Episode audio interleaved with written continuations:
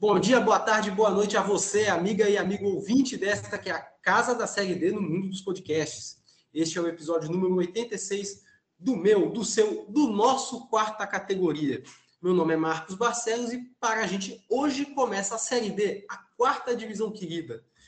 Mas antes de qualquer coisa, como um bom capitão reserva que eu fui, né, durante a reta final de 2022, hoje estou devolvendo a faixa e a camisa 10 desta bancada para ele, que é o âncora oficial deste querido podcast, o nosso companheiro, o nosso amigo Ellison Silva, que ficou afastado aí pelo departamento médico na reta final de 2022, depois desse, de um período bem difícil para ele, para a gente, para todo mundo que ama essa querida pessoa.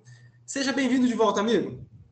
Valeu, Marcos, valeu, Felipe, a todo mundo que acompanhou o quarta categoria nessa reta final de 2022. Estive afastado pelo DM, mas agora 100% eu volto e não tem essa de capitão reserva não, viu? Todo mundo aqui joga nas 11, todo mundo aqui é titular.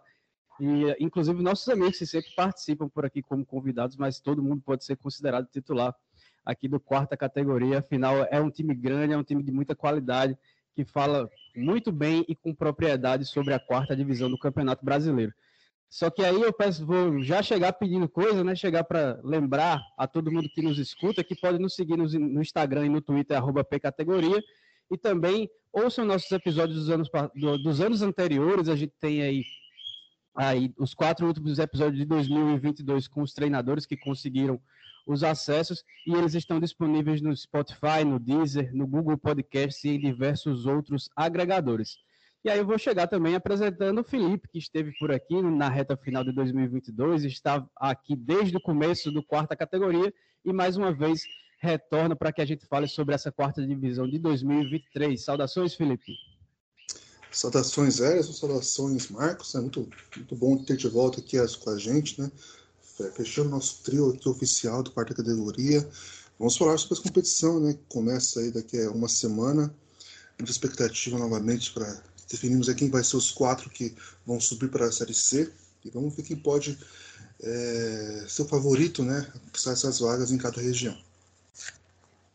Muito bem, então agora a gente vai para a nossa tradicional vinhetinha e a gente retorna falando sobre essa quarta divisão de 2023 que começa no próximo fim de semana.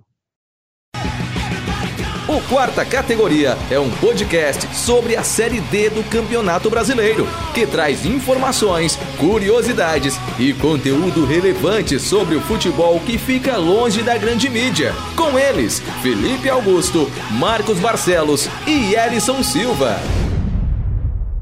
Chegamos de vez com a edição 86 do quarta categoria e como todo mundo sabe, os grupos da Série D estão definidos. A primeira rodada também já tem as datas marcadas e a gente vai passar por todas as chaves para falar aí sobre como os times chegam para essa estreia na competição. A gente começa pelo grupo A1, que tem o Maitá e Nacional do Amazonas, Princesa dos Solimões e São Francisco do Acre, São Raimundo e Trem de Roraima, Tunaluso e Águia de Marabá do Pará. Eu acho que desses, dessa chave, dessa primeira chave, o grande destaque nesse comecinho de ano acaba sendo o Águia, né, que eliminou o Botafogo da Paraíba e Goiás, na Copa do Brasil e acabou parando no Lion, no Fortaleza, na terceira fase da competição, e aí a briga já era forte demais. Na primeira rodada teremos o trem enfrentando a Tunaluso no sábado, dia 6 às 4 da tarde. No domingo, Águia e Princesa dos Solimões no Zinho de Oliveira às 4 da tarde. No mesmo horário e dia, Nacional do Amazonas e o São Francisco. E fechando Nacional do Amazonas e e quem, meu Deus? E o Maitá, agora vai. E o São Francisco enfrentando o São Raimundo. O que é que vocês têm para falar aí sobre esse grupo A1 da Série D? Bom, eu tô contigo também. É, o Águia, para mim, é um grande destaque do grupo, né? Fez um primeiro trimestre muito bom. O Paraense, um futebol bem consistente, né? Destacou aí na Copa do Brasil. Né? Geralmente, as, as, as equipes que fazem dinheiro na Copa do Brasil, elas não conseguem reverter por completo a campanha da Série D, né? Mas o Águia vem mostrando bom futebol no Paraense e isso também pode. Isso também é um fator importante para a equipe para chegar na, na Série D com um bom, um bom nível, né? O Princesa também foi bem novamente, né? Com o Aderbal Lana, um profundo conhecedor do, campeonato brasileiro, apesar das mudanças que, que ele passou aí é, nesse período, né? Ele foi um, ele é uma lenda histórica do, do São Raimundo. e vem fazendo duas boas temporadas com o Princesa. Então são duas equipes que, para mim, saem na frente aí, né? O trem convive com aquela questão né, de a aparência ainda não ter começado, só ter feito um jogo né, lá, lá, lá atrás, né, ter disputado a Copa, e, ter, e disputar a Copa, ter disputado a Copa Verde também, né, como uma competição aí, mas são, são poucos jogos, você vai ter essa, esse, esse desafio aí de entrar no ritmo durante a Série D para ver o que pode fazer, né? A passado não foi boa, assim como o Maitá, que novamente entra com expectativa e espera que não seja igual ao passado, quando também teve essa, essa, essa visão nossa e foi muito mal, né? Novamente conseguiu aí uma vaga no, na final do Acreano e agora vai tentar é, fazer esse bom, esse bom desempenho estadual também na Série D. Bom, acho que minha análise, assim, falar sobre os clubes, não, talvez eu já foi falado tudo aí pelo Felipe, né? Agora, uma coisa que a gente tem que frisar aqui é que, é, vendo a, as campanhas de Águia, Águia de Marabá, Princesa de Sol, dos Solimões, né? É, nesse início de temporada, né? É, e vendo o que foi ano passado, na, na, o Grupo A1, né? O que, que resultou disso tudo, a gente não pode mais é, aceitar falas a respeito do, da, da chave, falas no tom, é, um tom nivelado por baixo, né? A gente agora acho que cada vez mais o grupo hoje tem que observar com carinho especial, né? Visto que foi a campanha do Amazonas ano passado e o que o Amazonas fez, já está fazendo esse ano. Então, campeão estadual, né? Conseguiu acesso ano passado à Série D e a gente tendo o Águia de Marabá muito forte nesse início, né? então já é um grupo que, o restante né, do, país tem que ficar de olho também. É um grupo perigoso. E dessa vez o grupo A1 não vai ter, quer dizer, tem sim. Vai ter o São Raimundo do Roraima, que iniciou muito bem a temporada, né? Inclusive passou na Copa do Brasil ainda no time de Série A. A gente sempre destaca aqui o São Raimundo como principal, a principal força de futebol do Roraima. E agora né, a gente tem que é, até pontuar aqui né, que o São Raimundo vai para uma Série D depois de ter avançado uma Copa do Brasil. Bateu na trave nos últimos anos, né, enfrentou duas vezes o Cruzeiro que foi eliminado, e agora vem com essa bagagem né, de uma classificação. Eu espero que agora não, não caiam naquela onda né, dos times que avançam na Copa do Brasil e né, entram com um salto alto, achando que na Série D vai poder deitar e rolar, que não funciona bem assim. Né? É, a Copa do Brasil acaba, às vezes, gerando uma confiança exagerada nos times que disputam Série C, Série D do Campeonato Brasileiro, acabam perdendo a concentração, achando que chegou num patamar muito elevado, que de fato chegou, que deve ser comemorado, mas a Série D demanda muita atenção e concentração. É um torneio que costuma ser muito difícil e pregar peças em favoritos. O Grupo A2 tem os rebaixados do ano passado, Ferroviário e Atlético Cearense, junto do Calcaia, o Cordino do Maranhão, Fluminense e Parnaíba do Piauí, além do Tocantinópolis. O Ferrão foi semifinalista no estadual do Ceará. O Atlético Cearense também chegou nas quartas de final da competição, fazendo uma campanha bem surpreendente por, por ser um time que, desde o ano passado, a gente vem acompanhando que o investimento é muito baixo, quase, quase nenhum, e ainda assim conseguiu passar de fase, e principalmente evitar o rebaixamento, que já era grande coisa, mas acabou ainda chegando no mata-mata da competição. E na primeira rodada do Grupo A2 teremos Calcaia e Cordino, Maranhão e Atlético Cear e Cearense, Ferroviária, Ferroviário e Fluminense do Piauí, além do Parnaíba, que vai encarar o Tocantinópolis todos os jogos no domingo, é, dia 7. É, me chama a atenção neste grupo a presença de dois times aí que já, já chegam muito fortes para a competição, né? pelo menos pelo que fizeram nesse início de temporada. Né? Chegam com a moral elevada, que é o Maranhão, campeão maranhense.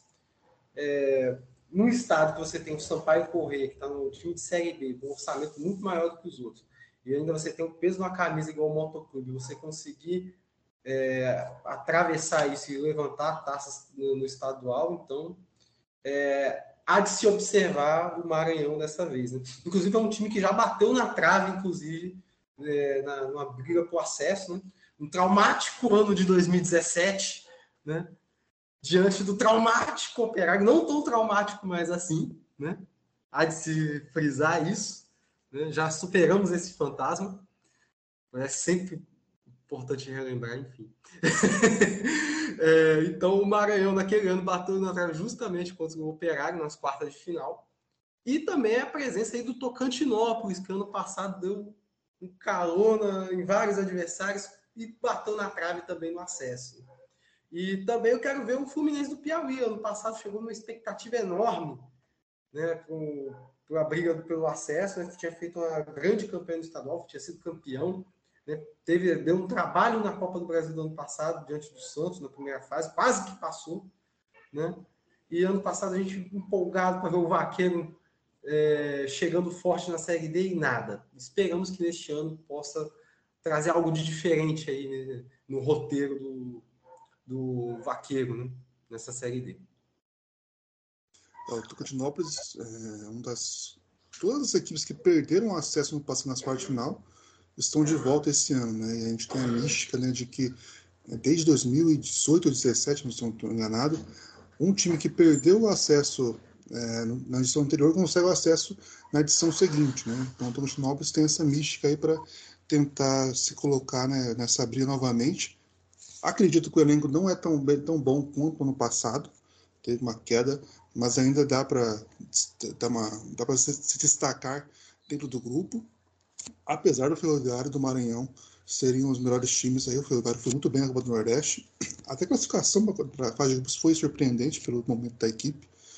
E agora vai ter essa, essa chance de voltar, de bater e voltar, que também é difícil, né? A gente sempre lembra que só uma vez aconteceu um time de cair, depois já, já conseguir voltar à Série C, e foi um tão, tão é tão raro que subiram dois, né? Que no caso foi o Tupi e o Salgueiro em 2013. É, os dois caíram e voltaram. Eu, e são os únicos casos que aconteceu isso, né? O Fluminense no ano passado, como o Marcos citou, tinha uma expectativa muito grande, né? Pela pela participação na Série C, perdão, na Série D. Esse ano ficou com vice-campeonato, né? perdeu para o River, que era o melhor time do Piauiense, é comandado pelo Gerson Guzmão, que conhece muito bem a Série D também.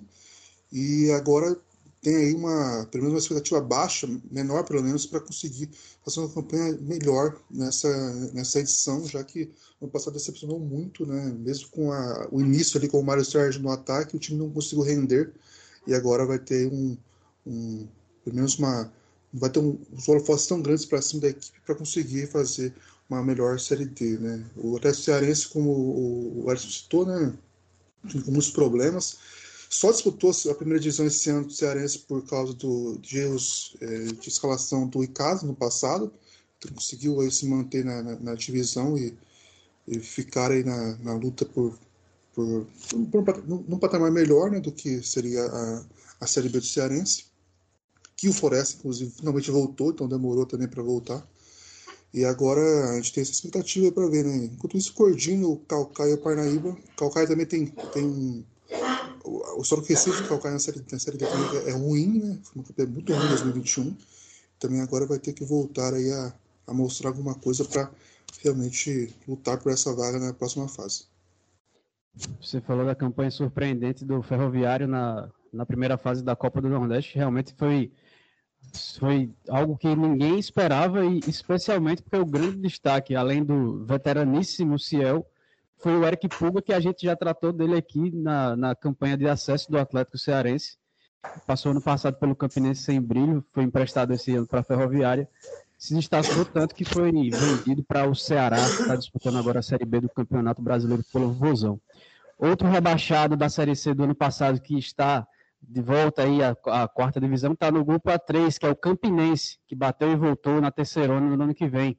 A chave ainda tem Souza e Nacional de Patos, Iguatu e Pacajus, Potiguar e Globo, além do Santa Cruz, que assim como o Campinense joga pelo acesso ou então fica sem calendário para 2024 fora, obviamente, do dos seus campeonatos estaduais. Na primeira rodada, o Pacajus encara o Campinense é, no sábado à noite, dia 6.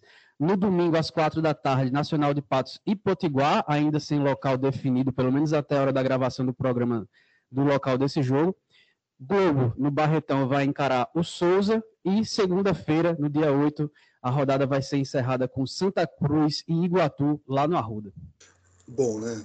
Acho que o destaque realmente é o que citou, né? A agonia que Campinense e Santa Cruz vão passar agora na competição, né? Se não conseguir a vaga é, de acesso, não, não ter um calendário para a próxima temporada, né? O Santa Cruz ainda tem até a chance do retrô subir para conseguir uma vaga. Campinense não tem essa, essa chance, então é, é vai ser agonizante mesmo. Né? E o Campinense, né? É, viveu o êxtase né? na série, na série B de 21 né, pensando né, em estabilidade e, já, e a volta foi tão, tão rápida e virou um pesadelo já, né? Nem, nem agora na próxima, próxima competição tem. Então isso é, é bem impactante para a equipe aí, né? O Iguatu, né, talvez seja a equipe que melhor, perdão, o Souza e Iguatu, né, principalmente o Souza, são as equipes aí que mais foram bem, né, na, na no estadual, né, o Souza foi finalista, né, novamente tinha um, tinha um time melhor, acho que pode ser mais sobre isso, mas perdeu a final. E o Iguatu foi bem na Copa do Brasil, né? eliminou a América, apesar da América ser um time de Série C, mas é um time que tem uma melhor elenco pelo que parece, mas conseguiu aí passar de fase e perdeu para o Santos na, na Vila Belmiro. E fez um bom cearense, né? conseguiu ter até a vaga para a próxima edição da Série D. E agora a gente vai ver o que vai acontecer com a equipe, né? E destacar os dois potiguares, né? Que agora, finalmente, o futebol potiguar é, tirou aquelas duas vagas fixas, né? Do ABC e do América, conseguiram acesso agora às equipes aí interior, né? Ou, ou, ou da própria Natal, como Santa Cruz, né? Que conseguiu a vaga para o ano que vem, poderão voltar a lutar pelas vagas na competição aí para ter espaço, né? E o Potiguar é o que mais é, o Potiguar tem uma história muito ruim na Série D, muitas participações, e, e, mas mesmo assim não consegue engrenar, né? não terá o Márcio Mossoró né? como jogador, terá como presidente ainda, vamos ver como é que as duas equipes conseguem se comportar. O Globo, que foi um caso de sucesso na competição, e agora volta também, então são duas equipes para a gente ficar de olho agora nessa, nessa liberdade que o futebol potiguar teve com as duas vagas aí de as duas vagas fixas, entre aspas, que a América e a ABC tiveram por dois anos ou um ano com a América sozinha. Pois é, eu, eu queria saber de vocês qual o nível de estranheza de vocês com relação ao Grupo A3 não tendo América de Natal. Que assim. É, Inédito é, na quarta categoria. É, eu ainda não. Vai demorar para me acostumar com isso aí. Né? Olhar para o grupo e não ter o América. Mas tem dois aí, como, a gente tá, como o Emerson citou, né, tem dois gigantes aí no grupo, né, que su, talvez substituam a altura. Né, o América de Natal, que são o Campinense e o Santa Cruz. Eu só não diria que substitui tão a altura do, do América de Natal, porque como o próprio Emerson citou, né, pelo menos o América de Natal todo ano ainda caía na Série D e voltava. Agora, nenhum dos dois não tem essa oportunidade. Né? Então, tipo assim, não, não, são, não seriam aquelas presenças constantes ca, é, caso sejam eliminados. Já estão com problemas aí para a temporada no que vem, ficar sem calendário, né? Ainda duas camisas tão pesadas assim é, é, é até triste de ver, né? Mas enfim, ninguém tem nada a ver com isso, né? Isso é problema deles, que eles que se, eles que se resolvam lá dentro. Mas é, aí minha expectativa nem além desses dos gigantes, mas também para os times que estão atuando como gigantes. Né? É o Souza, que fez um grande campeonato paraibano, e o Iguatu, que fez uma belíssima apresentação na Copa do Brasil, justamente contra o América de Natal, né? tirando logo na primeira fase e dando trabalho para o Santos aí na, na Vila Belmiro. É, eu também fico com uma expectativa com relação ao próprio Potiguar, né? que ano passado a gente entrevistando o, o nosso colega Ícaro Carvalho, né? A gente perguntando quem que seria esse substituto à altura do América de Natal para figurar todo ano na Série D, né? Quem poderia, é, no lugar do, do, América, do América de Natal, quem poderia ser o time a levar o Estado adiante na competição? E aí citou o Potiguar, tá, que ele falou tinha uma gestão, tá caminhando muito bem, né? Com o Márcio Mossoró à frente. E vamos ver como é que essa gestão, né? Como é que esse planejamento vai funcionar para a quarta divisão. É, mais, uma, mais uma vez, o Grupo A3 promete muita força, né, além das camisas de Campinense e Santa Cruz, que aí nesse momento só dá para contar com as camisas realmente, porque fizeram estaduais ruins. É, no, no Potiguar, acho que no, no, futebol potiguar, o Globo está vivendo uma fase bem complicada. Tá para disputar o rebaixamento no campeonato estadual, tá está aguardando um embrólio jurídico para saber quem é que vai ser seu adversário no mata-mata aqui. Quem passar não é rebaixado. Fez uma das piores campanhas da primeira fase, mas em compensação tem o Potiguar que teve a melhor campanha abaixo dos finalistas né, do ABC e do América. No futebol cearense, a gente tem a questão de, nos últimos anos, né, muito puxados pelo Ceará e pelo Fortaleza, principalmente pelo Fortaleza, disso está respingando na, nas outras divisões. A gente teve acessos recentes do Floresta do Atlético Cearense, por exemplo. O Atlético Cearense até já voltou, mas é um, um futebol que vem investindo bastante e tendo bons resultados. Na Paraíba, o Nacional de Patos tem vários medalhões, como Mauro Iguatu, goleiro, esquerdinha, meio campista. É, foi, contra, foi buscar o Rodrigo Fonseca, que disputou o estadual capixaba pela Desportiva Ferroviária. O Marcos até deve ter acompanhado de perto. Mas acho que a, a maior expectativa desse grupo, de fato, fica para o Souza, que fez o, a melhor campanha do Campeonato Paraibano. Melhor ataque, melhor defesa, maior número de pontos, maior número de vitórias. Acabou perdendo a decisão para o 13. É, e aí a camisa acaba pesando nesses momentos decisivos. Mas é um time que vai para a sua terceira série, série D consecutiva, já tem vaga na próxima do ano que vem, caso não consiga o acesso nessa temporada. É um time muito forte, muito equilibrado, treinado pelo Renatinho Potiguar e que promete aí. O grande problema, como nos últimos anos, é o elenco muito curto. Se precisar de. Se tiver algum problema, é, é difícil para repor. Mas é, é, um time que promete vir bastante forte, concentrado e já com experiência na competição para tentar buscar uma, uma situação melhor quem sabe até um acesso. Chegando na metade dos grupos, o A4 tem Asa e Cruzeiro de Arapiraca, Atlético de Alagoinhas, Bahia de Feira e Jacuipense, Falcon e Sergipe, além do Retrô, mais uma vez vice-campeão do campeonato pernambucano. Detalhe é que os dois pernambucanos ficaram separados, né? Santa Cruz e Retrô ficaram em grupos diferentes. Eles que fizeram o mata-mata no passado, o Retrô teve a melhor campanha da primeira fase, foi eliminado pelo Santa Cruz, que foi a pior campanha da fase de grupos da competição. A primeira rodada conta com Falcon e Retro, dois clubes aí que têm modelos de gestão semelhantes. Bahia de Feira e Sergipe, esses dois jogos no sábado. No domingo, Jacuipense encara o Asa no Valfredão e o Cruzeiro de Arapiraca vai enfrentar também o Atlético Cearense lá no Estádio Municipal de Arapiraca. Bom, é...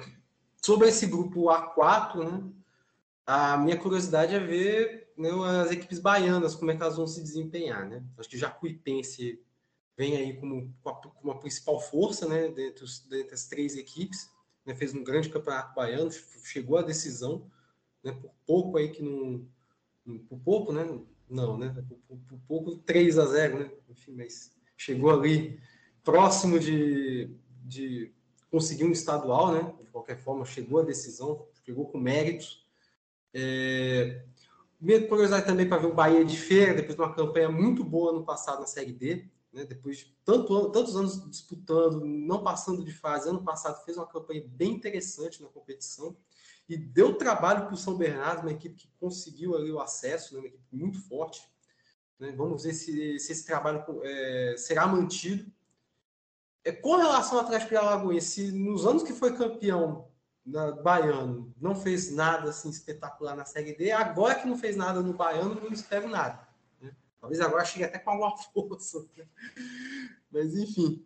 É, e também eu quero ver também como é que vai ser o retrô, né? Pelo lado dos pernambucanos, né? Depois do, do ano passado ter feito uma campanha espetacular na primeira fase, depois cair para o Santa Cruz, que estava capengando ali no, no grupo A4 do ano passado e aí a camisa pesou na hora decisiva, né? E eu quero ver se agora o Retro tem, é, aprendeu a lição da, da Série D do ano passado e como é que essa equipe vai se comportar para este ano. Marcos, só te interrompendo rapidinho, eu tive nessa semana que a gente está gravando, eu tive numa live com o treinador do Potiguar, é, de Mossoró, também com o tre do treinador do Globo e do Nacional de Patos, e eles ficaram espantados e que uma, uma notícia que também me chocou, que a folha do Retrô, que conta com vários medalhões, né, a gente tem visto por aí, vai beirar os 800 mil reais para disputar essa Série D. Olha, vocês não podem ver, mas a gente arregalou os olhos aqui. Né? Rapaz, vem forte, vem fortinho o menino retrô. Né?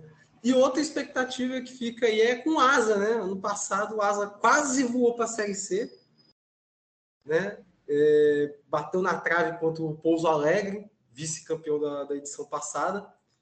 E para este ano, chegou na decisão do estadual, não conseguiu levantar o caneco, né? mas aí fica a expectativa de ver se o trabalho será mantido, né? pelo menos a sequência pegando aí Série D estadual, muito boa. Né? Vamos ver agora se consegue dessa vez brigar por, um, por uma vaga para a Série C. Lembrando que nos últimos anos, né, tirando essa participação do Asa, o futebol alagoano não fez grandes apresentações, né? Então a Asa tem aí, a gente tem expectativa no Asa de começar a reerguer, né, o futebol alagoano na quarta divisão. É, esse, esse é um grupo que muitos podem subestimar, né, mas ele tem sua força, né? O Asa, o Jacuipense, o Retrô, o Sergipe, até o Bahia de Feira, né, que não conseguiu agarrar na semifinal, mas foi bem no Baiano novamente. É um grupo aí muito forte no padrão da quarta divisão. É, é um grupo que une equipes aí que poderiam muito bem estar numa divisão acima. Não sei se. É, o Jacuipense também talvez seja um exemplo muito claro disso, né? Um time que tem. Que não precisaria estar numa quarta divisão, mas parece que não é tão preparado para estar numa série C. Então está no limbo ali. É, apesar que o Jacuipense ficou duas temporadas na, na, na, na terceira divisão. É, então é um grupo bem que pode, as pessoas podem subestimar aí, mas é um grupo bem forte aí pro, nessa, nessa série D. O retrô, né? O retrô, é, o Marcos falou, né? Se o retrô vai aprender, né? Com os, os erros no passado. Se depender do presidente, não vai aprender tanto, né? Porque eu acho que vai continuar sendo falastrão, falando muito e atrapalhando o, o elenco, né? Que isso atrapalha muito o, o elenco quando você tem muita pressão é, por nada, né? Você acaba criando uma pressão, uma, autopressão e você atrapalha muito a equipe na desenvolver, no desenvolver os jogos. Né? Então, o Retro tem essa questão aí de se policiar, né? o elenco se policiar, porque realmente é um elenco forte, um dos melhores da competição, a folha salarial, salarial o citou, né? Então é um ponto aí bem interessante para a gente ficar como é que vai ser. O Retro entra com um dos favoritos do, da região Nordeste, isso é bem claro, assim como o Jacuipense e o Asa, né? E o Asa é, fez aquele lema, né? De se a gente não pode com eles, junte-se a eles, né? Ele trouxe dois jogadores do Pouso Alegre, né? Que, que derrotou o Asa no passado, o Vitor Pereira, zagueiro, e o Foguinho lateral, que foi muito bem na Série no passado. Eles agora jogam no Asa aí, então vamos ver como é que vai se portar. Né? E o que o, o que o Marcos falou sobre o Atlético Alagoinhas é o mesmo que eu, que eu, que eu citaria, né? Se realmente né, a gente tinha uma expectativa quando o time era bicampeão baiano, agora quase foi abaixado, lutou para não cair, não tem por que a gente criar expectativas para cima da equipe, né? O Falcon e o Sergipe, né? O, o Sergipe é um estado que tem poucas vagas para tantos clubes que podem se tornar na Série D, né? O Falcon e o Sergipe deixaram fora esse ano o Itabaiana, que, é, que foi campeão agora, o Sergipano, e o Lagarto. Né? São quatro equipes aí que lutam por vaga na Série D. E o Confiança tem aquela questão de estar na Série C agora sempre com risco de rebaixamento novamente. Né? Então, é, o Sergipe é um estado aí bem interessante para a gente acompanhar também. E o Sergipe não conseguiu chegar na final desse ano, mas tem a sua força, apesar de não ter ido bem ano passado na Série D, como a gente também tinha expectativa. Então, é um grupo aí para a gente ver como é que vai ser essa, essas expectativas vão ser alinhadas mesmo. E o Cruzeiro me parece é, é a maior incógnita, incógnita do grupo. É um time que não deve vir tão forte assim, mas é um time com poucas informações ainda, talvez dentro de campo demonstre alguma coisa a mais para a gente confiar que possa lutar por algo melhor do que só disputar com a competição. Muito bem, a gente chega primeira, ao fim dessa primeira parte do quarta categoria. Falamos do grupo A1, A2, A3 e A4. E daqui a pouco a gente volta para falar aí sobre os restantes das chaves dessa Série D de 2023. Série D tem aqui Brasileiro Feminino Série A2 também. Terceirona Paranaense? Adivinha? O futebol Loja dos Holofotes, uma paixão pelo alternativo. Revista Série Z, a revista do futebol alternativo. Desde 2011, o site vozdatorcida.com traz o melhor conteúdo independente sobre o futebol paraibano, com credibilidade e sem compromisso de agradar ninguém. Para ficar por dentro de tudo que acontece no futebol da Paraíba, acesse vozdatorcida.com e siga em todas as redes sociais, arroba Voz da Torcida.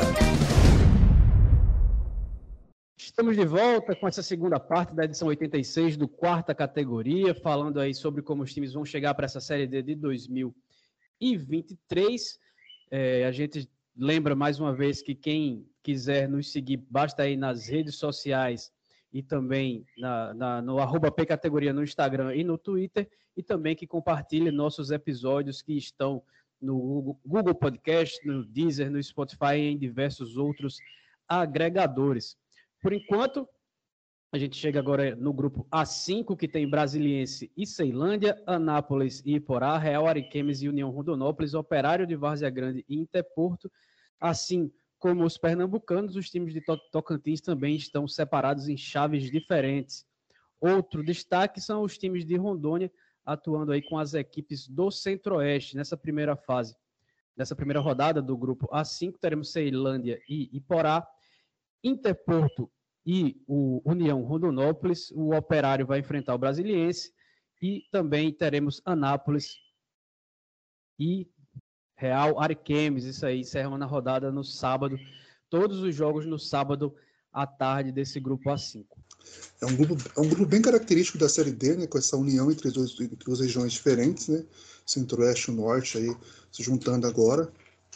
O Interporto tá, está uma, uma bagunça, eu, eu devo escrever sobre a equipe no guia Série D, então já se prepare porque é isso que deve ser a tônica da equipe aí nesse início de competição. O Real Games volta à competição aí, tentando manter um padrão do Porto Velho, apesar que o Porto Velho não conseguiu chegar à próxima fase, mas é, geralmente essa, essa, essa regularidade de, de Rondônia de ou Real Games ou, ou, ou Porto Velho disputando a Série D dá uma força, digamos, para a equipe, que é a única, a única participante, então ela pode conseguir fazer uma, um investimento melhor aí, mas ainda está abaixo, né? E, novamente, é, parece que a gente falou do América, né? A gente falou que não se acostumou ainda a ver o América fora. O Brasiliense é aquele time que também está cansativo já na Série D, né? É, porque é um, é, é um time que, que, ocupa uma vaga que poderia ser de outra equipe, né? no, no, no, no, Distrito Federal, né? no caso no Estado, e perdeu, de perdeu novamente, a, novamente não, perdeu a, o Brasiliense esse ano para o Real Brasília, né? foi uma surpresa aí, o time mantém aquela ideia né, de trazer mais experientes e tal. E eu falei do Asa, por exemplo, né, que contratou dois jogadores do, do Pouso Alegre. Né, o brasileiro tem dinheiro para você, você fazer uma equipe com conhecimento da Série D, mas parece que ainda insiste nessa, nessa política de contratação de jogadores é, renomados né, e que não desempenham tão bem assim. Né. Além da questão física, né, que sempre pega no brasiliense. Né, o brasiliense teve aquele caso lamentável ano passado com o Nova Venécia, né, de invasão de torcida, né? Então tem esse ponto também aí para ser visto como é que vai ser. O Anápolis é, conseguiu aí entrar né, no top 4 do, do, do Goiano, né? Tirou o Vila Nova da, da, da semifinal. Então continua bem na, na participação aí goiana e consegue aí chegar bem novamente, mas também é um time que parece que precisa de um algo a mais, né? Porque não consegue desempenhar tão bem como se espera sempre do Anápolis na competição. Né? E o União Rondonópolis, que fez uma boa campanha em 2021, agora retorna para a competição, novamente com vice-campeão é, Mato Grossense. Né? Mato Grosso tem o Cuiabá aí que, que tem a, pode colocar o time reserva, todos os jogos parece que vai ganhar. E tem que ser assim também, né? porque o time, a diferença técnica é muito grande. E o Rondonópolis é o time que, entre os dois Mato Grossenses, que mais se destaca aí para conseguir algo a mais. Foi assim em 2021, né, uma boa campanha, agora volta aí para a competição para tentar é, esse acesso e colocar né, esse, esse, segunda, segundo posto aí do, de Mato Grosso na, na, nas três primeiras divisões, é algo que o Luverdense não consegue mais voltar a fazer, né, como conseguiu já há um tempo. E agora essa vaga está bem aberta. O Rondonópolis parece o time mais consistente para conseguir ser esse segunda, essa segunda força no Mato Grosso? Bom, primeiramente sobre o é, sobre o brasiliense, a pergunta que fica é qual vai ser a polêmica deste ano? Né? Que é, nos últimos dois anos foi é, uma confusão generalizada lá em Araraquara, um confronto de mata-mata contra a Ferroviária, né? jogador querendo bater em árbitro, foi uma doideira só. Né? Jogo com muitas polêmicas de arbitragem, óbvio, né? mas é, o Brasiliense terminando o jogo é, saindo de cena de uma forma negativa. Mesma coisa no passado diante do Nova Venécia, né? Um jogo que a torcida arrumou uma confusão danada, time, os jogadores em campo também, né? É, o jogo, acho que se eu, não, me engano, nem chegou a terminar, né? Acabou durante o, o, quer dizer, na reta final da partida, os jogadores acabaram tendo que, que entrar no, nos vestiários, que foi uma, uma confusão danada, e agora jogando vai ter que jogar modo, modo pandemia aí, sem torcida, né? Para esse nível de competição. E, sinceramente, pelo que a gente vê nos, anos, nos últimos anos, essa, essa questão de é, apostar em medalhões, eu já, já eu chego num ponto que eu não, não sei. Não, não, me vejo em condições de apostar no brasileiro conseguindo um acesso. Pode ser que lá no final queime minha língua, mas hoje eu não vejo nessas condições. Ainda mais depois de perder um estadual. O brasileiro é acostumado a ganhar todo ano praticamente. Agora perde um estadual para o Real Brasil. Não perdeu nem, né, nem para o Ceilândia que está na Série D, foi para o Real Brasília, que montou uma, uma boa equipe e está na Série D do ano que vem. Falando do Ceilândia, né? Curiosidade também para ver como é que vai a outra equipe do Distrito Federal, né, outro representante do, do, do, da cidade satélite, né? Porque o, o Ceilândia ano passado começou a, a, mil e de repente foi, a, foi murchando, murchando, murchando. No, na reta final até ensaiou uma reação, mas não foi o suficiente para conseguir a classificação. Né? A gente espera que esse tipo de situação não ocorra, que é sempre muito chato, né? Uma equipe começar muito bem, depois ir desmontando, né? E, enfim, perdendo o rumo de, perdendo rumo de casa, perdendo o rumo da classificação, né? É, União Rondonópolis, concordo que seja aí a equipe que vá é, do Mato Grosso que vai brigar por uma classificação para a próxima fase, né? Inclusive a última impressão que ficou, né, em Série D foi muito boa, né, eliminando um bom esporte na segunda fase, em 2021, né, e quase conseguindo aí brigar com uma com algo a mais na competição, acabou parando com Caxias, né? E ano passado não esteve, agora está de volta aí a, a, na competição, né?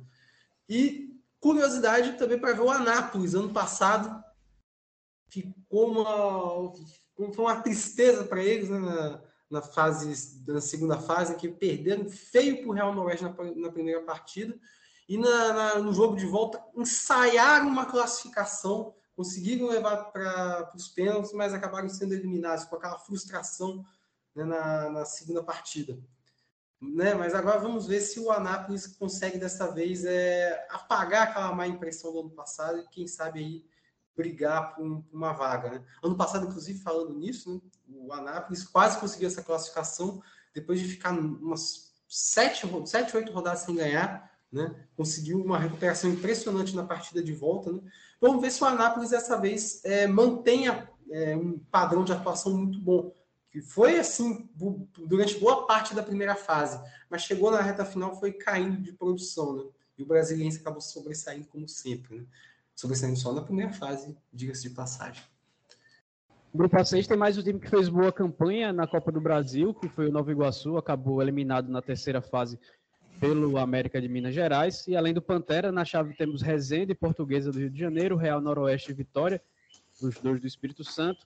Santo André e os Mineiros Democrata de Governador Valadares e o Atletic. Na primeira rodada, é, teremos o Nova Iguaçu enfrentando justamente o Atletic no sábado pela manhã, lá no Laranjão. Ainda no sábado, Vitória vai receber o Resende, a portuguesa do Rio de Janeiro também vai encarar o Real Noroeste lá no Estádio Luso Brasileiro. E a rodada vai ser encerrada na segunda-feira com o Democrata de Governador Valadares, que vai receber o Santo André. Ah, eu tenho uma preocupação com esse grupo. E eu não falo nem por, por conta das equipes capixabas. É, também pelas equipes capixabas, mas assim. Esse grupo tá uma carinha de grupo A7 dos últimos anos. Né? Tá com a configuração daquele grupo da ausência do entretenimento. Espero estar errado, mas está com essa carinha, até porque os grupos A6 não foram tão é, convidativos né, para quem gosta do entretenimento do futebol, gosta do entretenimento da Série D. O grupo A6 já não era tão forte assim. E para este ano, com, com, com essa configuração, está com uma carinha de grupo A7 dos últimos anos. Mas, falando das equipes, né? É, pelo menos olhando de, de primeira, assim, não parece que. Quer dizer, pelo menos a, a, configuração pode dizer isso, mas pelo menos as campanhas de algumas dessas equipes não. Espero que confirme o contrário, né? Porque vieram fazendo boas campanhas. O Nova Iguaçu fez uma boa participação na Copa do Brasil, né? É, o, a portuguesa sempre montando boas equipes no, no, estadual, né? Ano passado bateu na trave com, no acesso, né? Inclusive eliminou Nova Venécia na, nas oitavas do ano passado. Né? É, vai estrear novamente com, com, vai enfrentar dessa vez uma equipe do, do Noroeste Capixaba na estreia. É, temos aí o Santo André, né, que sempre gera uma expectativa muito grande de como, como, de quando essa equipe vai voltar com força no cenário nacional, sendo que é um ex-campeão de Copa do Brasil, já esteve numa Série A de brasileiro. Né? O Rezende, pelo menos financeiramente, está muito bem. Não sei se vai conseguir montar uma equipe forte para brigar esse ano com acesso. No estadual, pelo menos, não foi tão bem assim, foi inclusive rebaixado, né? E, e com relação às equipes capixabas, aí temos o Real Noroeste tricampeão capixaba, né? Algo que não acontecia desde o Serra de 2003, 2004, 2005. Né? Muito bom até ver uma sequência de, de trabalho sendo mantida. Né? Agora, o, a minha expectativa fica para ver o Real Noroeste dentro de campo dessa Série D, porque nas últimas duas participações foi, é, foi uma equipe que teve um bom início, um início muito forte, chegando a liderar grupo, né? até se falando de classificação até antecipada, e chegava um momento que a equipe caía de produção. E nesse estadual, mesmo sendo tricampeão, teve momentos que foram assim, né? de, uma, de uma oscilação muito grande, tanto que foi até surpreendente ter conquistado o tricampeonato contra o Nova Venécia, que estava crescendo de produção, e o Real Noroeste bem em baixa. Né? Acabou fazendo uma grande partida na, na no jogo decisivo lá em Águia Branca e conquistou o tricampeonato.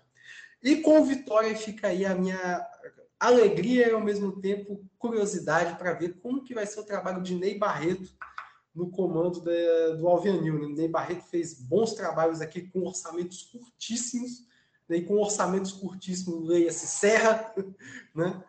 uma equipe que, que tem passado por dificuldades para conseguir é, apoio, né? e o Ney Barreto ali no comando da equipe conseguiu tirar leite de pedra com, com elencos limitados, conseguindo levar o time a fazer boas campanhas, e se não eram grandes campanhas, mas fazer, fazer a equipe jogar futebol, né? com bola no pé, trocando passes, mostrando é, uma equipe, sempre equipes velozes, né? E sempre criando bastante. Talvez é, faltava uma peça para o ataque, mas eram equipes que sempre, sempre largavam um gol é, em todas as partidas, né? nunca passava em branco. Isso é bem característico do trabalho do Ney Barreto. E fica a curiosidade também, porque a gente sempre vê ele garimpando, por conta dessa questão de, de sempre ter um orçamento limitado, ele sempre garimpando jogadores de equipes também de orçamento limitado, né? Principalmente do futebol do Rio de Janeiro, trazendo ali do Olaria, do Séries, para vir jogar para o Serra. Agora não, ele vai ter um, um suporte financeiro melhor. Né? Não sei se esse suporte para a Série D é o suficiente, mas pelo menos para o padrão do futebol capixaba, espera-se mais do Vitória do que do Serra. E agora o Ney Barreto está à frente de um trabalho como este. Né? Vamos ver como é que ele vai, como é que ele vai se portar no comando do Alvenil. É, geralmente a gente fala sempre né, que dos clubes lá do norte, né, que disputam a Série D simultaneamente no estadual, né? No caso desse grupo 6, né, a 6 tem quatro equipes que devem disputar competições é, simultaneamente com a Série D, né? O, o Real Noroeste na Copa ES, né? Não precisaria disputar, mas vai disputar. O, a Portuguesa, né, que deve disputar a Copa Rio, né, para conseguir a vaga na Série D no ano que vem, ou a Copa do Brasil. O Resende, que foi que caiu né, no Carioca e pode disputar a, a Série A2 Carioca no mesmo ano. E o Santo André, né, que vai disputar a Copa Paulista para tentar uma vaga na Copa, na, na Copa do Brasil ou na Série D. Né? A Série D já tem, na verdade. Então, esse é um grupo com quatro equipes que vão dividir atenções, né? Apesar que o Noroeste, acredito eu, que vai dar atenção maior, claro, para a Série D, né? Que já tem a vaga na, na, próxima, na próxima edição e também na Copa do Brasil. Então já tem garantido, já garantido um dinheiro aí para a próxima temporada. Né? O Atlético, né, que deveria ser o, o grande candidato a, até, até a liderança da, da, da chave, É, teve um desmanche né, na equipe, né, um time que se destacou novamente no Mineiro e sofreu com isso. Agora está tendo que repor as, os jogadores que saíram e para fazer um time forte para a competição. É um clube ainda que ainda acredito nessa, nesse poder deles de reformulação. Eles fizeram isso no passado, né? Eles, perdão, eles fizeram, eles fizeram isso de uma temporada para outra, né? Agora vamos ver como é que vai ser a política de contratações, né? Porque eles apostam nos jogadores caros no Mineiro, né? Que tem um aporte financeiro e agora eles vão ter que rever aí a, essa, essa política para fazer uma boa competição. O Santo André, que ano passado disputou com muitos jovens, né, esse ano é, tem uma experiência a mais para o elenco, jogadores com mais conhecimento da competição, de divisões menores, então vai com uma, uma, uma força maior, né? Isso dá espaço né, para o Real Noroeste conseguir novamente uma, fazer uma boa campanha, conseguir essa vaga, né? Acho um grupo com, com muitas vagas abertas ainda para ver quem vai ser o G4, né? Então, é, realmente o que o Marcos citou, né, de sem nenhum do, entretenimento pode ser pode acontecer mesmo, né? Um, um quarto colocado aí na até a última rodada com uma não querendo a vaga, né? E já aconteceu em outros grupos aí, então talvez isso aconteça mesmo nesse grupo A6, né? Eu consigo ver só duas equipes realmente bem, mas mesmo assim com o pé atrás com elas. E, Elson, antes de, de passar para você, você falou das equipes que vão disputar Copas estaduais, né? O Vitória, que precisaria até retornar para a competição nacional, não vai disputar, né?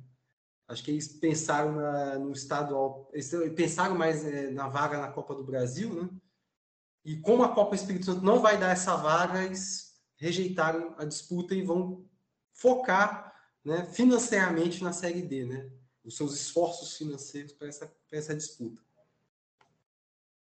Agora a gente chega no grupo A7, que teve, que tem, eu acho que como grande destaque o Maringá, né, que foi outro clube que chegou na terceira fase da Copa do Brasil, até venceu o primeiro jogo contra o Flamengo, depois foi goleado, até também porque perdeu alguns jogadores entre o primeiro jogo e o segundo. Mas eu acho que o que chama também atenção nesse grupo A7 é a situação geográfica um pouco sem sentido aí, porque além do Maringá, a gente tem o Cascavel, Ferroviária, 15 de Piracicaba Inter de Limeira, Patrocinense, e aí que dá para entender muito pouco, que é, porque lá estão o craque de Goiás e o operário do Mato Grosso do Sul. Nessa primeira rodada teremos o Cascavel enfrentando o craque no sábado. No sábado também, 15 de Piracicaba recebe o Maringá, que vem aí na, né, nessa primeira rodada ainda com a ressaca da goleada sofrida pelo Flamengo na Copa do Brasil. Ferroviária e Operário também se enfrentam no sábado, também no sábado os quatro jogos no sábado teremos Patrocinense e Inter de Limeira. É, o que eu ia citar do, desse grupo realmente é isso, né? Essa confusão geográfica que aconteceu, que até tem um, um charme, digamos, para o grupo, né? Essa mistura aí. Se a gente olhar o mapa, né? Até tem uma lógica em ver o craque no grupo e tal, mas é, realmente é, é, estranho, né? Você vê é, quatro estados diferentes aí, né? Que geralmente não ficam no mesmo grupo, né? A expectativa por aqui no Paraná era que novamente tivesse aqueles grupos com paulistas, paulistas cariocas e, e dois paranaenses, né? E o restante do grupo A8, como aconteceu. Mas aí temos essa, essa questão, né? De que se a gente olha o mapa tem uma tem, tem certa lógica e tal, né? Maringá e Cascavel é, são favoritos nesse grupo, né? Acho que talvez em, ano passado o Paraná teve bons representantes, né, apesar das, das, de como terminou, digamos, mas foi um bom campeonato, digamos. Esse ano são duas equipes fortes para lutar pelo acesso, né? Cascavel perdeu o seu artilheiro, Lucas Coelho, né? Mas conseguiu ter uma base com o André Luiz, com o Robinho, com o William Gomes, o, o Jarce. Então, um time que conhece muito bem a Série D, não terá o Tcheco esse ano na, na, na disputa, né? É, com o treinador. Chegou à final do Paranaense, foi uma surpresa. Né? Tirou o Operário, que para mim é o segundo melhor futebol do Campeonato Paranaense, perdeu o Atlético, que era o grande favorito, né? com uma distância do Atlético até para o Curitiba é, é grande, então conseguiu chegar na final. Fez um bom, fez uma boa final, quase que aprontou, teve um gol na cara do gol, assim, sem goleiro que o time perdeu, que poderia complicar a vida do Atlético. Mas ficou com vice novamente, né? E o Maringá ficou marcado, né? Teve uma explosão, né? Tínhamos a marca para todo o Brasil, né? E como assustou, né? Teve uma perda de elenco aí do jogo de, de ida para o jogo de volta, né? Matheus Bianchi, Vilar, Marcos Vinícius foram para o Curitiba e o Robertinho para o Juventude. Já tinha perdido o Morelli para o Goiás, né, que virou titular no Goiás já de, de, de. Mal chegou, já virou titular, fez o ano sul-americano e tal. Então, o Maringá teve, já está refazendo o elenco, um elenco nomes muito, muito interessantes, apostando em mais experiência agora do que, do que em, em jovialidade, como vem apostando no Campeonato Paranaense. Tanto dois jogadores que conhecem muito bem a Série D, né? o Eric Varão, que já apareceu por aqui na, na quarta categoria, e o Gustavo Ramos, atacante, que passou pelo Caxias, o Varão passou pelo ABC, pelo Globo, pelo América, então conhece bem a competição também. Além de jogadores da Série A2, né, que é um prato forte, Série 2 paulista, né, que é um prato forte, e que rende bons jogadores aí no segundo semestre para a Série D. Então são duas equipes que entram forte. O Maringá tem essa questão, né? Vai ter que voltar a encontrar um, um modelo de jogo aí, porque realmente se perdeu muito, né? a gente viu que o Flamengo a bola parada defensiva foi um problema e o Vilar e o Matheus Blanco eram dois, dois jogadores vitais nessa bola parada e agora vai ter que se recompor aí para conseguir é, voltar ao patamar que, que, que, que, estava, né? Porque mais realmente consigo acreditar que possa fazer uma boa campanha é aquilo, né? A Série D tem um mata-mata, que é traiçoeiro, né? Você pode fazer a melhor campanha na primeira fase e 2 0 a 0 você perdeu os pênaltis no primeiro mata-mata. Então, tem esse ponto. O... Os paulistas, né? Esse ano, normalmente, eu não estou muito com a expectativa. A Ferrari tem uma pressão muito grande, porque foi mal ano passado, foi rebaixado esse ano, né? vai voltar ao calvário, ao calvário da Série 2, que por muito tempo ficou. É um time que é, você vê que um, um, jogo muda muito, né? A gente, a, a gente apostava que o Ferrari poderia estar numa Série B esse ano, caso tivesse vencido o Cearense na Série D de 2021, e agora a equipe está na Série A2, né, tendo que fazer, remar muito mais para conseguir essa, essa, essa vaga, essa, essa, essa chance de chegar numa Série B, que é uma coisa muito real na nossa, na nossa cabeça. assim.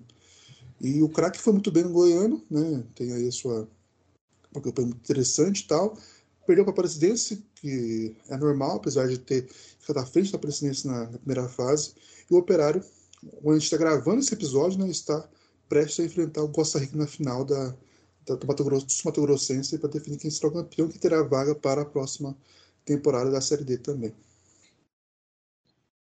Bom, se eu fosse torcedor da Ferroviária, teria muita raiva do Elano. Porque, assim, o que ele fez naquela participação em 2021, né, perdendo para o Atlético Cearense da forma que foi, né? um primeiro jogo que o, que o Ferroviária chegou a dominar o primeiro tempo, podendo, saiu perdendo, né? Do Atlético Cearense, mas poderia ter. empatou o jogo e poderia ter virado, e poderia ter é, jogado para ganhar o jogo de ida.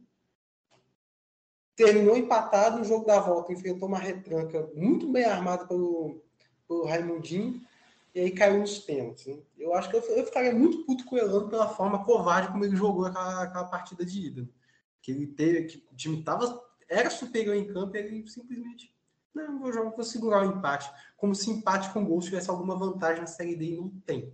Talvez, não sei, passou pela cabeça dele que, que, que ele estava numa Libertadores, né? Jogando com um regulamento antigo, não sei o que, que passou na cabeça dele. Mas assim, teria muita raiva do, do Elano, porque hoje a situação da Ferroviária é totalmente é, adversa, né? É um time que corta gasto em cima de gasto. Né? É, ano passado tivemos, teve esse, esse reflexo de como está o cenário da ferroviária, né? perdendo por praticamente quatro, no minuto, perdeu quatro, os quatro jogos contra a equipe capixaba, três dos quatro jogos. Né? A ferroviária chegar esse o time paulista chegar nesse ponto de, de ser freguês de capixaba, a situação está difícil. Né? E eu não vejo a ferroviária esse ano chegando forte novamente. Né?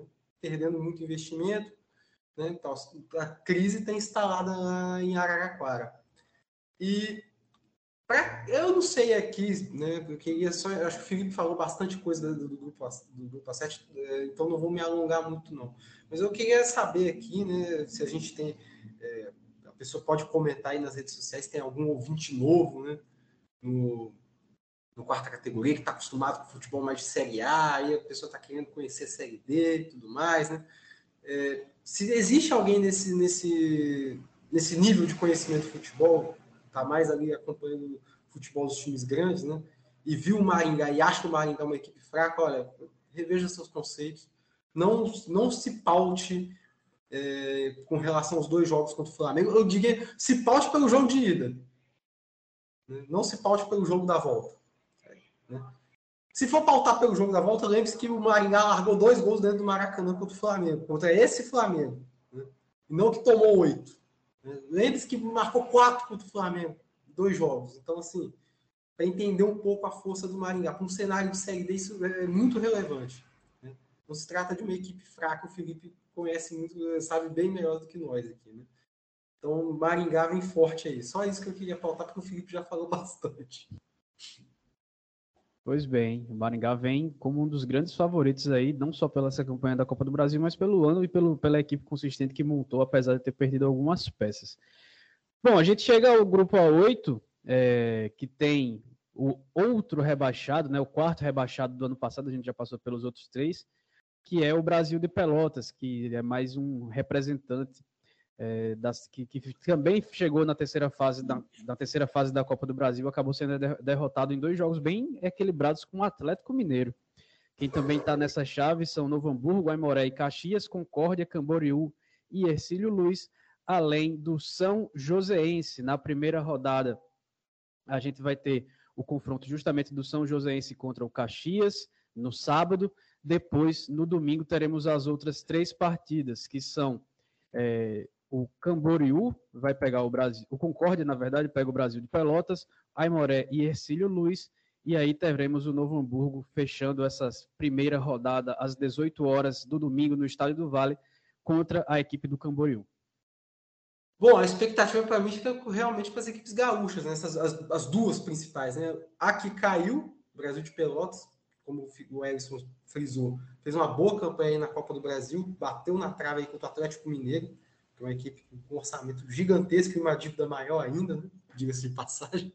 É, e o Caxias, né, que sempre vem batendo na trave, é, sempre tem um orçamento muito bom para brigar ali com o acesso. Ano passado foi assim, foi, acabou pegando o confronto das equipes mais zicadas da Série D, né? acabou caindo para o América de Natal. E agora tem essa oportunidade né, de afastar essa zica de uma vez. Né? Eu acho que tem plenas condições para isso, inclusive. É, tirando a, as equipes gaúchas, fica a minha curiosidade para ver como é que o futebol catarinense vai se portar depois de um ano muito ruim na Série D do ano passado. Eu acho que tem uma boa expectativa aí de ver o Ercílio Luiz fazendo uma boa campanha, né? Acredito pelo que fez no estadual, chegou a semifinais, né? Tem o Concórdia, que bateu ali nas, nas quartas de final, também fez uma boa campanha no, no Campeonato Catarinense. O Camboriú não espero muita coisa não pelo rebaixamento, né? Ali ficou até próximo de escapar, né? Ficou ali o Marcílio Dias e o e Camboriú empatados praticamente né, para em, em, pontos, mas acabou tendo uma vitória menos, acabou sendo rebaixado o Camboriú. Tudo bem que na Série D as coisas mudam de uma hora para outra, mas não tenho, não crio muita expectativa com, com o Camboriú. E com relação às equipes paranaenses, aí eu vou ter que passar a bola para o Felipe. Bom, o São Joséense começou o Paranaense com uma expectativa baixa, é uma equipe que não se esperava tanto assim, até lutaria para não cair, era essa era esse o prognóstico da equipe para a competição, mas acabou que conseguiu fortalecer o elenco ali logo, logo no começo da, da, da, disputa, com mais experiência e tal, e conseguiu chegar até a segunda fase sem nenhum tipo de risco de cair, de queda. Então, foi um ponto positivo do São Joséense que teve que fazer todo o elenco aí, é, baixou a folha salarial, vai ter aí, ainda tem definição de onde vai jogar ainda, né, o, o, Pinhão, que é a casa do São Joséense, é, é gramado sintético, então é um ponto aí que a equipe vai ter que que ver como é que vai ser essa questão, se vai jogar lá, lá realmente, e isso atrapalha o adversário, querendo ou não, porque não está acostumado a jogar no, no pino sintético. Então é um ponto para a gente ver. Né? E a queda do Brasil de Pelotas, né, que é, novamente é, é, um, é um input para o gaúcho, né, porque são duas vagas aí que meio que vão ficar entre Caxias e Brasil de Pelotas se ninguém subir novamente. Não é um ponto, é, um, é um, mais um caso de estado aí que tem equipes que poderiam estar numa série C, mas não conseguem não conseguem permanecer ou não conseguem chegar no caso do Caxias, que é o caso mais emblemático, ainda mais como foi a eliminação do ano passado, né? Tanto que o Thiago Carvalho se juntará ao time que foi elimina, que, que, que, o eliminou, né? Que é o caso do América, né? Então é um ponto aí bem interessante para a gente ver. Mas o Caxias continua forte, terá o Tcheco agora no comando. É, já fica a minha aposta aí para alguns dos expulsões do Tcheco vai ter né, na, na Série D, porque ele está bem acostumado a ser, a ser expulso, abrir a quarto árbitro, mas consegue fazer um, um, bons trabalhos, isso também que é o mais importante. Né? Então agora vai ter esse desafio aí no Caxias para conseguir levar a equipe para a Série C. Né? E o trio catarinense, como eu citou, acho que desse ano dá para esperar, esperar coisas melhores, né? Porque no passado realmente a gente viu três, as três equipes que disputaram, não tinha nenhuma expectativa. E agora não, a gente, a gente consegue ver o Estilo Luz, perdão, o Luz em Concórdia bem, um Camboriú com possibilidade de refazer todo o elenco que foi abaixado. Né? O time foi vice-campeão no passado do, do Catarinense e caiu agora para a segunda divisão. Mas aí consegue talvez refazer o elenco, fazer uma boa campanha e sair daquele campeonato catarinense que tem ano passado, né? Que as três equipes foram foram as piores do grupo A8 e agora, pelo que parece, a, a, poderão brigar por algo melhor do que foi no ano passado. Muito bem, a gente chega aí ao final desses oito grupos, né, da primeira da, da, primeira rodada nessa Série D do Campeonato Brasileiro de 2023. Passado aí o que, é que a gente pode esperar das equipes, de, dessas chaves nesse momento inicial da competição. Então, vou fazer aqui as minhas considerações rapidinho e aí eu passo para o Felipe e o Marcos, que abriu o episódio, ele encerra também. A gente faz desse jeito o encerramento desse episódio 86 do quarta categoria. Então, acho que para minha consideração final sobre essa primeira rodada fica a indignação que é uma indignação que já era esperada, mas não deixa de ser uma indignação. Com relação à transmissão né, da Série D, a gente vai chegar, falta uma semana para começar a competição, a gente não sabe ainda se vai ter transmissão. A Instat, que transmitiu ano passado de maneira bem precária, não decidiu, decidiu não continuar com a transmissão da, as transmissões das partidas.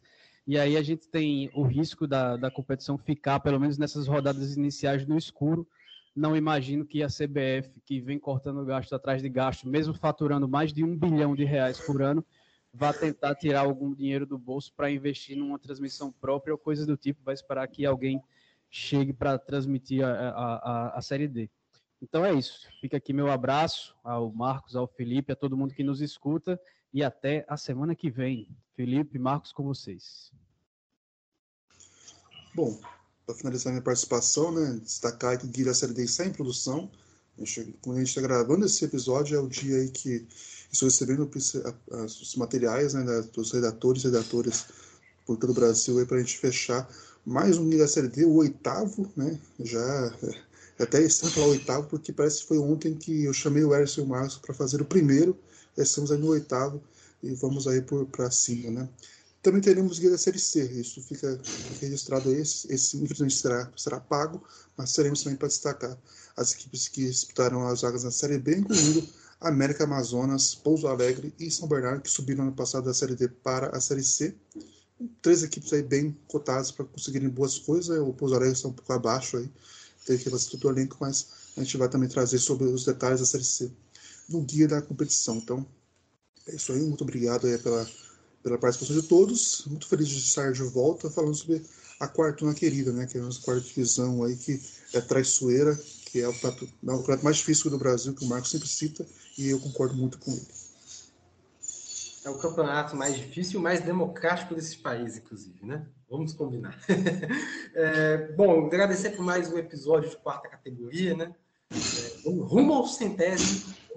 Deus quiser, esse ano a gente chega a essa marca.